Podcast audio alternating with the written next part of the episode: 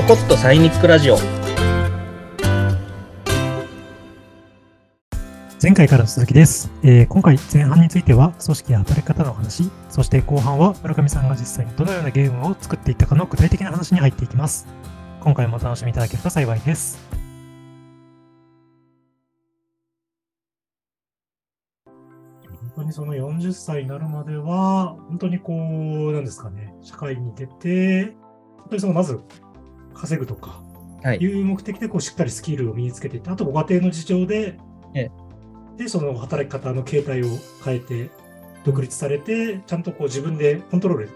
一定できるようなうん形にして、そこを安定させて、までがもう本当に40歳みたいな形で。まああのーさっきも言ったその組織っていう、うん。なんか限界を感じたんですよねそうの頃、ん。うん結局お金で結びついた、まあ、会社っていう組織なのでうん。何かあった時に、えー守ってくれないなといううん。うん。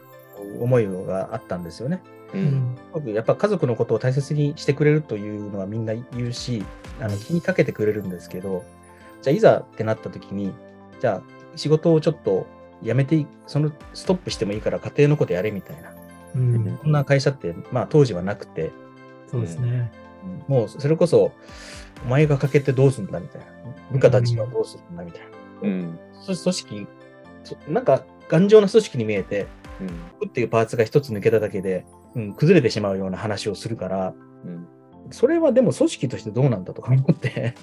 うん。そうですね。やっぱお聞きしてると、ね、今でこそですけど、なんか組織に柔軟性がね、やっぱその当時は、なんか欠けてるっていうのめちゃくちゃ伝わってきますね。なんかこうね、アメーバみたいにがって、そこが抜けてもピャってつながるのが理想だと思うんですけど、なんかその当時の、てか僕のいた会社の組織は積み木だったので、うん。僕という積み木が抜けると上も下もとかなんか、ね、崩れていくみたいなことを言われると、なかなかやめれなかったんですけど、で僕はこの組織のために、ここのブロックになるために、なんか生きてるわけじゃないなとか考えて、それも特に僕の人生だけじゃなくて、家族の、ね、人生まで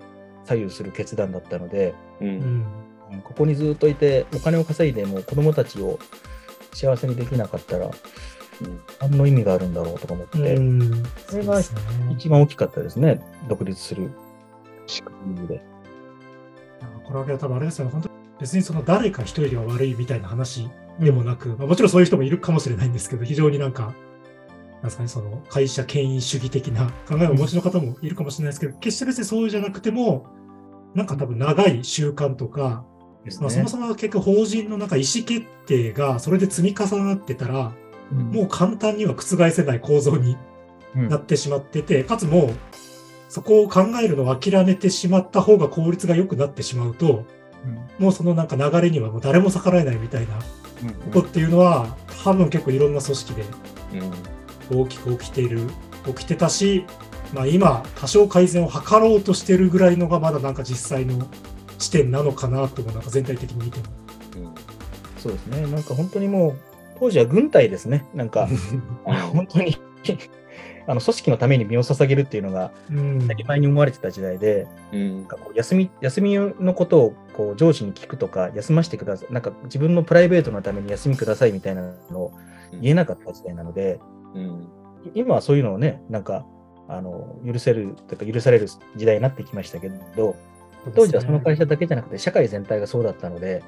そうですね。うん。24時間働けますかの時代。まあ本当そうですね。その時代の、だからこれはもうバブルの時代っていうか、日本の高度成長期に24時間働くっていうことの美学があって、成功体験みたいなもの、そそうですね。れで、あのー自分たちは幸せになって、経済的にも豊かになったっていう自負があったと思うんですよね。うんそれがずっと続いてきたので、僕らの特にね、あの就職氷河期のこ時代っていうのが一番そこで、なんか割を食ったというか。そうですよね。軍隊のように働かされるけど、ちゃんとしたまあ、分配はそんなにされないみたいな。されないっていう。私機会さえもらえてない人も結構いるそうですねっていう。。本当に才能があっても機会もらえないっていう人もいっぱいいたので、ううんん。その中で自分が生きる術っていうのをなんか見つけないといけない、結構厳しい時代だったなと思いますよね。結構やっぱ今回のテーマのストックスところから少し思いましたし、やっぱあれですよね、その同調性の、やっぱり一種行動経済成長のその同調性を高めることによって、本当に軍隊のように動くことによって、すごく一気に上り詰めた時代があったんですけど、その同調性で、ただすごく豊かになったので、お金物質的に。ええ、多分、いろんな小さな問題めちゃくちゃあったんですけど、まあなんかそれを超える正直物質的幸福みたいなのでカバーできたり、うん、まあなんかそういうことが結構あったんですけど、それがそうじゃなくなった時に、うん、実はあの、それを対処する術をやっぱり法人っていうのはもうノウハウとか、リテラシーをそもそも持ってない組織になってしまってたのかなっていうのがなんかすごく思って、だから今もそれが改善を図られようとしますけど、なんか急に働き方改革で今度は働いちゃいけないみたいな。うん、指示には帰るみたいな。いやいや、その人スキルつけない。今、つけ時だと本人思ってるかもしれないのに。うん。それはそれで帰れって言われるのが、また本当は違うよな、みたいな。そこが結局、法人としてもそうだし、一人一人がなんかそれを意思決定、ちゃんとなんか会話の上で意思決定できるみたいな風にはやっぱまだまだ全然なってないんだろうなってなんかすごく。いや、振れ幅が極端ですよね。ずっともう働いてね、組織としてみんなでこのゴールを目指すんだっていう時代があってから、うん、いやそうそれだけじゃないよね。多様化してくるよね価値観持っていって。逆にじゃあ今日はもう帰ろうとか。でもその日はなんか個人としてやった方が何か楽しくやれる、うん、ね自分の成長につながるものもあるかもしれないけどそこの部分はなかなか勘案されないでっていう。そこのなんかちょうどいい塩梅っていうんですかね。バランスがなかなか社会の中でも個人と組織みたいなところでもうまく見つけられてないので今そこがすごくフォーカスされて大事だっていうところに差し掛かってる気はしますね。結局時代がそうだからっていうことを言ってるわけですよ、上の人たち。うん、本心では24時間働けと思ってるけど、時代がそうだから仕方なくと。考えのもとでやっても、本当の多様性とかにならないと思うんですよね。うん、おっしゃる通りですね。本当に考え方を変えないといけないけど、もう凝り固まってる人たちは、やっぱり労働こそ美学なので、そうですね。ある意味そこになんか、だから自分が多分本当にそこの経験を本当にしたことがないかもしれないですね。そのなんか、今自分がどんな感情で働いてるみたいなのを、うん、もう認識することなく、うん、多分すごい量と、まあやればけどなんか成長が見えるみたいな。時代にいた時はそこを考えるのがただのコストみたいな、うん、なんか時代もあったかもしれないですね、やっぱなんか。で、そのやらされてる仕事は辛いんですけど、うん、あのね、やってる、自分がやりたくて知ってる仕事って楽しいじゃないですか。はい、で、それが、例えば、あの、もう5時に帰れって言われると、うん、本当はもっとやりたいのに、だけど、上司は帰れっていうしっていうことで帰るらざるを得ない。うん、だから今の子たちもかわいそうなのが、あの、働き方改革っていう言葉のせいで、自分のこう限界までの能力を発揮できないっていう、うん多分成長とかは僕らの時代に比べると、まあ昔は例えば建築業界だと3年いたら、とりあえず一人前というか、うん、ある程度の知識があるっていう時代だったんですけど、うん、今3年では育たないらしいんですよね。やっぱり。ああ、なるほど。ゆっくり育てていってる。うん。だから多分、まあ倍以上かかってるとかなるので。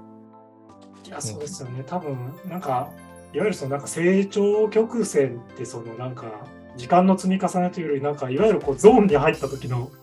長さみたいなのの方がなんか結構個人的には大事かなと思って、その時って疲れないし、そうですね。で、なんか終わった後に振り返ってると、なんかい意外にこんなこと分かってきてるやんって後になって気づくみたいな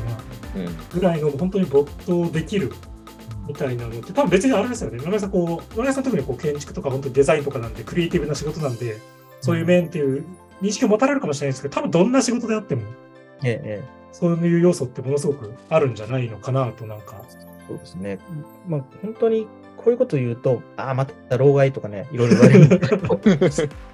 だけど、20代のその家庭持つまでの前半とかは、もう特に体力もあって、なんかいろんなものを吸収する時なので、うん、ちょっと無理してでも、あの仕事を自分の限界までこう働くっていうのは、実はすごい人生にとってあの時の苦しさに比べたらとか、あの時頑張ったっていう経験の、それも一つの成功例なんですよね。うん。だけど、それを積み重ねられない今の子はかわいそうで、だから最近、その転職する理由っていうのが、昔はなんか 給料とか言ってたのが、今はやりがいとかじゃなくて、そうですね。でそこ優しすぎるみたいな。ええ、そうなんですよ。ありますね。結構ね、環境がやっぱ緩いことに対しての不満とかはありますもんね。はい、もうそこはさっき言われたように振り幅が激しすぎて、うん、いい塩梅に働く、こうやりがいを与えながら働かせれるような、こう、上司がいればいいんですけど、うん、みんなそこをもう、もう四角四面というか 着地定規でもう帰れ。やりたいことがあっても帰れっていうふうに言ってるから、やる気を奪っていってると思うんですよね。うん、情熱があるっていう人、やりたいっていう人がいれば、それに応えてあげるような何かミッションを課すなり、うん、何かをね、課すっていうのは、なんか例えば家でこう勉強してきなさいとか言うじゃないですか。うん、でもそれを今言うと、あの家でも働かされるみたいなで僕はそれはなんか、やっぱりその仕事をやってるときは、24時間あの、まあ、作業してない時もアンテナは張っとくべきだと思うんですよね。うん、うん、建築の仕事やってる時はやっぱりなんかこう街中歩いてていい建築を見つけたらちょっとこう写真撮ったりとか、うん、いろいろ調べたりしてたりするんですけど、うん、今もういやもう仕事外だからもうアンテナをを畳んどこうみたいな 考えが多くてそこもねなんか違うなというふうに僕は思うんですけど。この塩梅が、まあ、まさにこのサイニック論でいうなんか自立社会って多分そこが、うん、誰かが言われてなくそこが自分でコントロールできていく。みたいなことが一つ、それが多分、こうですかね。案外個人的には一人一人のリテラシーの向上大事なんじゃないかみたいな、こういう働き方に対する。うん、いや僕もなんか結局、あのー、銀行員始めやってて、その知識は結局今でも生きてるなってことはよく思うんですけど、別に大学時代はあの法学部なので、簿記とか全く勉強せずに行って、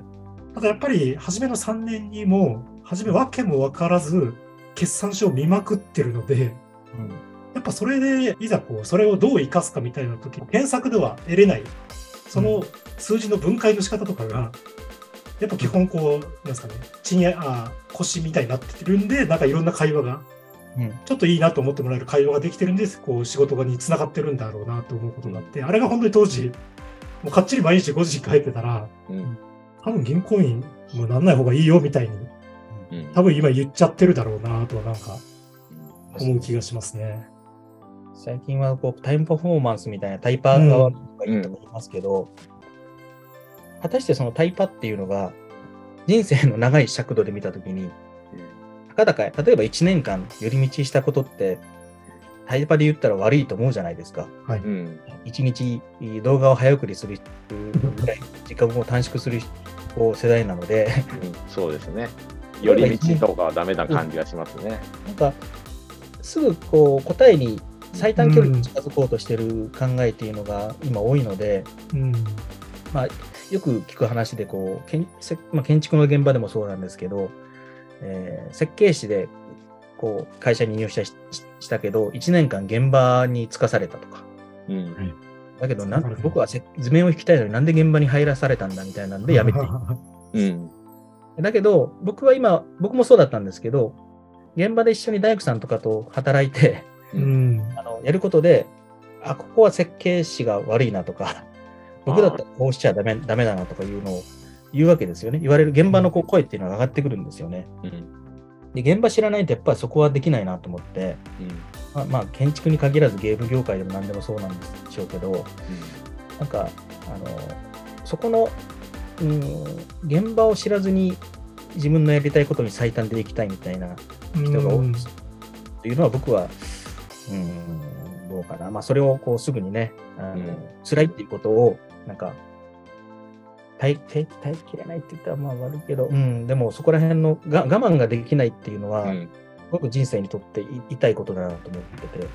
我慢ができる人間とか、まあそこを言うとね、うん、なんか我慢が美学みたいになっちゃって、またそこも炎上もいや、でもそうです。でも結局やっぱ聞いてると、やっぱ最短ってなんか後で振り返って自分がいろいろ回り道したけど、これが最短かなって人それぞれになんか見えてくる景色のような、ね気はしてなんか誰かにとっての最短は自分にとっての本当に最短なのかとかっていうのも、まあ、ちょっとね疑って考えるっていうところはちょっと必要だったりしますよねきっと。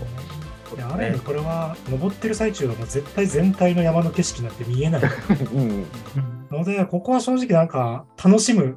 それ自体を楽しむやっぱ気持ちみたいな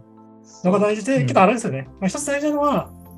まあ、ある意味本当にちょっと弱い立場に置かれてる人においては、やっぱり、うんうんえっ、と、その守っていくことはもちろん大事。うんなんですけど、全員がその対象ではもちろんないっうんていう、なんか、本当一人一人にどう個別フォーカスできるのかな。うんみたいなのは改めて思って、ただ多分今日のを聞いていただいている方は本当はゲームの話が聞きたいと思ってるので、ちょっとこの この話はこれぐらいにして、ほとんど出てなかったですね。そうそう。じゃあちょっと、はい、少しゲームのお話の方にじゃあ入っていければとはい。思っております。じゃあ、えっ、と、次その40になって、ちょっと改めて多分なんですかね、一回こう自分の今後の、まあ今のまま行くキャリアと、そうじゃないかもみたいな、ちょっと一回立ち止まってみるみたいな表現がいいかわからないんですけど、うん。見たときに、本当にその小学生時代とかの、本当に感情的な部分を思い出してゲーム作ってみようと。しかもなんかどうやらできそうだとうん。いう感覚を持って、えっ、と、ゲームクリエイターになっていくという中になっていくかなと思ってるんですけど、初めはあれですよね。あなんかちょっと、実はアナログゲームを作ろうとしたりもしてたり。はいあ、そうですね。えっと、まず最初はそのゲームを作りたいっていう時に、えっと僕、あの、建築士で独立してからも、なんかゲームノートみたいなのを作ってたんですよ。あ、その気持ち伝わったんですね。それはアイディアノートみたいな感じ。あそうです、そうです。アイデアノートを作ってて、はい。えっと、なんかそれは本当ゲームのコンセプトだけで終わってるものもあれば、なんかスポーツとかも考えたりして、なんかいろいろ何でもへ面白いものを作ろうみたいなのがあって思いついたスポーツを考えたりとか、ーすごい。え ー新しいスポーツなんですね。僕の一つの夢が世界に普及するスポーツを死ぬまでに1個作るっていうのがあって、まあそれはそれでまた別のすごい 壮大な。いや、すごい。でも。まあそれと別に、だからなんかこう人をね、喜ばせるためのなんか面白いものを作れないかなとか思ってて、うんで僕一つ、あのーまあ4人で遊べるボードゲームを考えたんですよ。うん。で、えーそれをちゃんと自分でこう、プロトタイプっていうか作って、モックを作って、それをおボードゲーム会社に送ったことがあるんですよ。はいそうですね。へそしたら言われたのが、えー今こうアイデアを受け付けてないと。だからあ開けることもしてませんと。で、なんか理由を聞くと、何か似たようなアイデアだったりしたときに、あの、要は、アイデアをパクったみたいな苦情がよく来るらしいんですね。ああ、メーカー側、なメーカー側で、そう。そうか。著作権の話みたいになるんですね。だから僕が送ったあのアイデアをパクっただろうみたいなことを言われるから、あの基本的に送られてきたアイデアは一回も目を通しませんと。まあそれは確かだなと。で、じゃあどうすればいいんですかっていう話を聞くと、実際にもう世に出たものにを何か提案してくれるなら大丈夫ですみたいな話だったんですよ。うんうんえーつまりもうすでに売って売ってるものとか、既成事実があれば、それをアイデアを買うみたいなことははやいってますっていう話だったので、そういうで考えたときにボードゲームを個人で制作して売るのってかなり大変だなと思って、うん。そこで、あ、でもなんか今、世界配信ゲームできるなら、じゃあボードゲームをなんか自分で作ってみて、それを配信すれば、あるそこで既成事実ができるので、うん。もう一回うん PR できるんじゃないかって思って、えーじゃあ早速そのゲーム作りでボードゲーム作ってみようっていうですね。そこで一つまず自分の中で企画が立ち上がって、うん。でただいきなりゲーム作り、右も左もわからないでうできる。ん。うん。まあちょちょっとしたプチ、なんかミニゲームを作ろうと思ってう、ん。うん。それで本当にスマホ向けに最初にこう3、2ヶ月ぐらいかけて、なんか本を見ながら、なんかプログラマーさんにも外注でや雇って教えてもらいながら、うんあの本当に あのもう5分ぐらいで終わるゲームを作ったんですね。あれですよね。本当にああいうクラウドソーシングサイトでそうです。はいクラウドって、系のを経由して依頼した感じですね。うんで、ちょっと建築士の勘を生かして、まあ、いろんな、こう、こう企画を出して、それを見て、まあ多分、なんか安すぎるのと高すぎるのはやっぱダメで、みたいな。でこの間の中からちょっと、お酒な人を選ぶみたいな手法で。そこは本当、建築の仕事と一緒で、外注、一つのプロ、なんかこう企画があって、そこにふさわしい人を、うんまず外注でこう見積もりをお願いして、そこで採用するみたいな。うん。で、そういうやり方を一回経験してみようと思ってやって、うんで、まあ、その最初に作ったゲームは、本当にもう100ダウンロードぐらいしかされてなくて、うん。うん。だけど僕の中では、まず100人の人に遊んでもらったみたいな、一つのうん達成感ができたのと、あ、じゃあこれちゃんと真剣にやればもっと多くの人に遊んでもらえるな、みたいな、こう、うんなんか変な自信ができて、はい。えーそのボードゲームをじゃあ作ろうという話になって、えーそこからもうちょっと予算をかけて20万ぐらいかけたのかな、その時は。うん。えーそ確か海外の、えーはいプログラマーを抱えている事務所にお願いしました。東南アジアのどっかにそうですはい、ねそうですね、東南アジアの。えっ、と、何やったかな、ベトナムかどうかだったと思うんですけど、あの、まあ、なかなか日本語もこううまく伝わらなかったりしたんですけど、えーなんとかそれを作って、えーでそのゲームも、えー3ヶ月か4ヶ月かけて作ったんですよね。うん。うんで、評価はなかなか良くて、メディアにも取り上げられたりして。そうですね。で、結構良かったんですけど、売り方を知らなかったので、う。うんんワンプレイ、ゲームが終わったら動画が1回流れるみたいな。で、うん課金要素がなくてっていう。広告モデルっていうやつを、それは実装していなかった。最初は広告も何も入れてなくて、本当に無理無料ゲームで、本当に無料で遊ぶだけっていう。で遊ぶ人はあんまストレスなく本当に遊べる。けども、開発者には1円も本当に入らない。いくら遊ばれても入らない。はい、だから海外の人はいぶしかしがって、これだ何も課金も広告もない。これは大丈夫なゲームなのかみたいに言われて。あ、確かに逆に怪しいみたいな。なんか情報取られてんじゃないかみたいな。はい、そんな感じだったです。で、えーまあそれで、後から知ったんですよね。ゲームを作って広告をつけたりすると収入,、収入になるよみたいな。あ課金とかもちゃんとできるんだよみたいなのを 後から知って。いや、ででもあれですよね。僕村上さんの聞いてると、いや、それぐらい常識でしょと思う方いるかもしれないんですけど、本当にまず、これ結構、少人数が一人で作ろうと思った時って、うん本当にそこまで設計してやれるかっていうと、一歩目で、うんうん今でもめちゃくちゃ難しいとはなんか、やっぱ結構作るのに本当に精僕も本当に実際そうで、なんか、ユニティとかうん。の上で作ってれば、いわゆるマルチプラットフォームで、ごめんなさい、本当にどこまで難しいかわかんないんですけど、ある程度やれば、うん。その広告モデルの実装っていうのはできるんですけど、そうじゃない、例えばプラットフォームで作った時っていうのは、実はそこからかなり自分でコード書かないと、それを組み込めないみたいにえ。あ。なっちゃったけど、そこまでやるまでまず作る方に専念したじゃないですか、ゲーム自体に。僕もそれで言って、あ、意外にこれ広告モデル難しいんだってなって、しかもそんなに自信がなかったんで、いや、じゃあ120円、1ドルで売ろうって思って、うん。実際その1ドルゲームって多分一番微妙なポジションなんで、その、あれですよ。無料で広告モデル払うか、なんか600円ぐらいでちゃんとしたゲームですみたいなのが多分、あ実際は世の中では普通なんですけど、その1ドルだけ微妙に払うみたいなモデルって、ー それはそれでレアなんですね多分、あの、どっかの僕大学で、いや、こんな失敗してって言ったら、いや、その広告モデル、あ、そのマネタイズモデルはありえないですって僕大学生にコメント書かれたんですけど、なるほどね。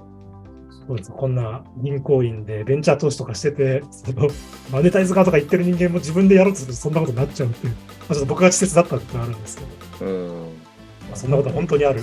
のもありますって感じ。ゲームを作る知識とか、面白いアイデアはあっても、うん。それをお金に結びつけるっていうのは、本当に知らないとできないんですよね。当たり前なんですけど。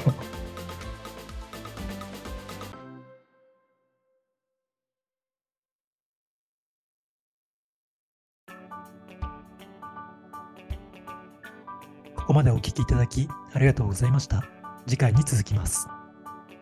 次回もお聞きいただけると幸いです。